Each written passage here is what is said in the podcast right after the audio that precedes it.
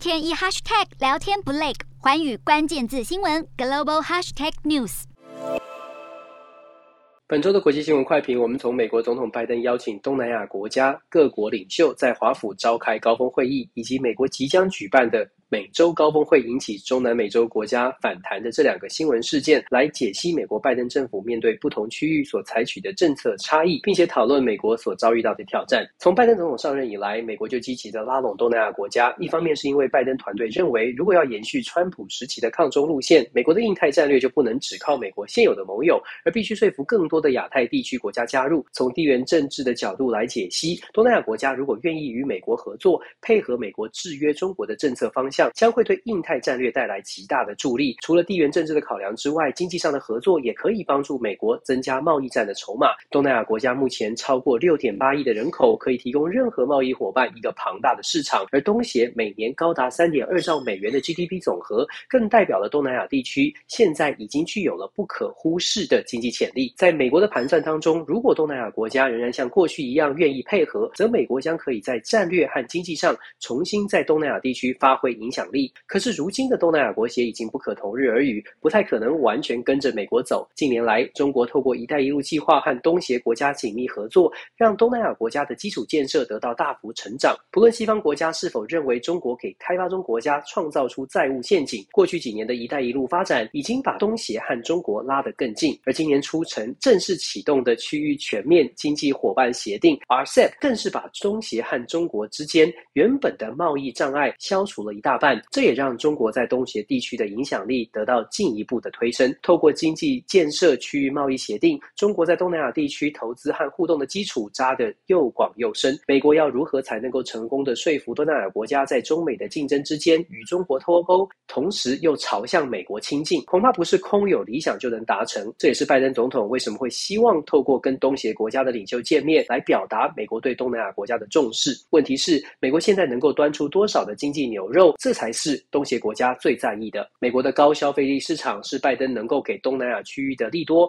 而美军对于东南亚地区的协防工作可以维持区域安全，这也算是东协国家觉得值得与美国谈判的筹码。东协国家与美国的合作，除了经济和安全的好处之外，另一个原因则是东协国家其实也意识到，如果太过依赖中国，确实可能带来风险，所以他们蛮期待美国可以提供另一个选择。不过，开放美国市场和利用军事力量来维持区域的稳定听起来很简单，但是做起来却不容易。因为美国国内的中小企业其实现在正面临着经济环境不佳的困境。如果为了拉近与盟友的关系而开放市场，恐怕来自国内的反弹会让拜登的民主党政府更吃不消。而在军事上的花费也已经让美国感受到沉重的财务负担。如何能够以经济实惠的方式守护更广大的东南亚区域，恐怕会让美国军方伤透脑筋。东南亚国协对美国还算是抱持着期待，可是中南美洲的国家恐怕就没有那么信任美国。今年六月即将举行的美洲高峰会，虽然现在只是在筹备阶段，可是却传出美国没有打算要邀请尼加拉瓜、委内瑞拉以及古巴这三个国家，这让不少的中南美国家公开表示抗议。美方认为，美洲峰会只有在尊重民主理念的美洲国家之间召开，才有可能真正发挥效益，达成共识。可是墨西哥、巴西和洪都拉斯等国都跳出来纷纷表示抗议，因为他们认为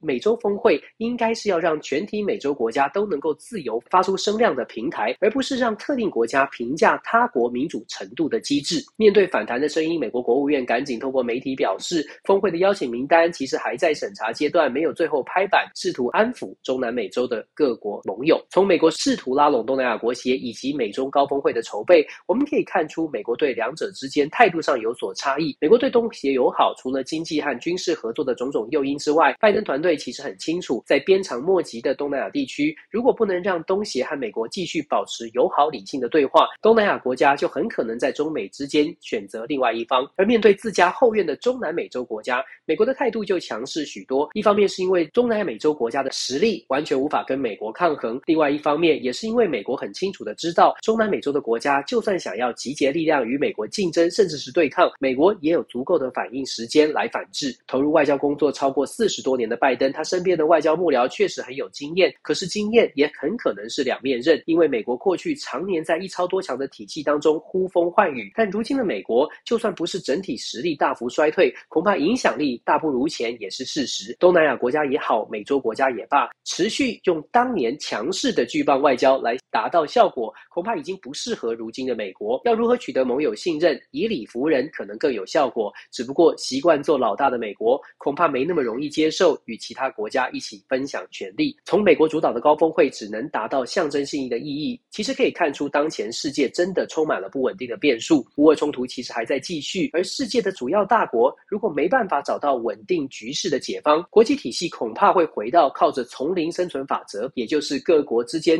各自较硬实力的时期。等待着拜登的挑战其实不小，但是对于世界上的其他国家来说，想要像过去一样依赖大国的这种思维，恐怕必须尽早调整，做好面对乱流的准备。洞悉全球走向，掌握世界脉动，无所不谈，深入分析。我是何荣。寰宇全世界全新升级二点零版，锁定每周三、周六晚间九点，寰宇新闻 MOD 五零一中加八五凯播二二二以及 YouTube 频道同步首播，晚间十点完整版就在寰宇全世界 YouTube 频道。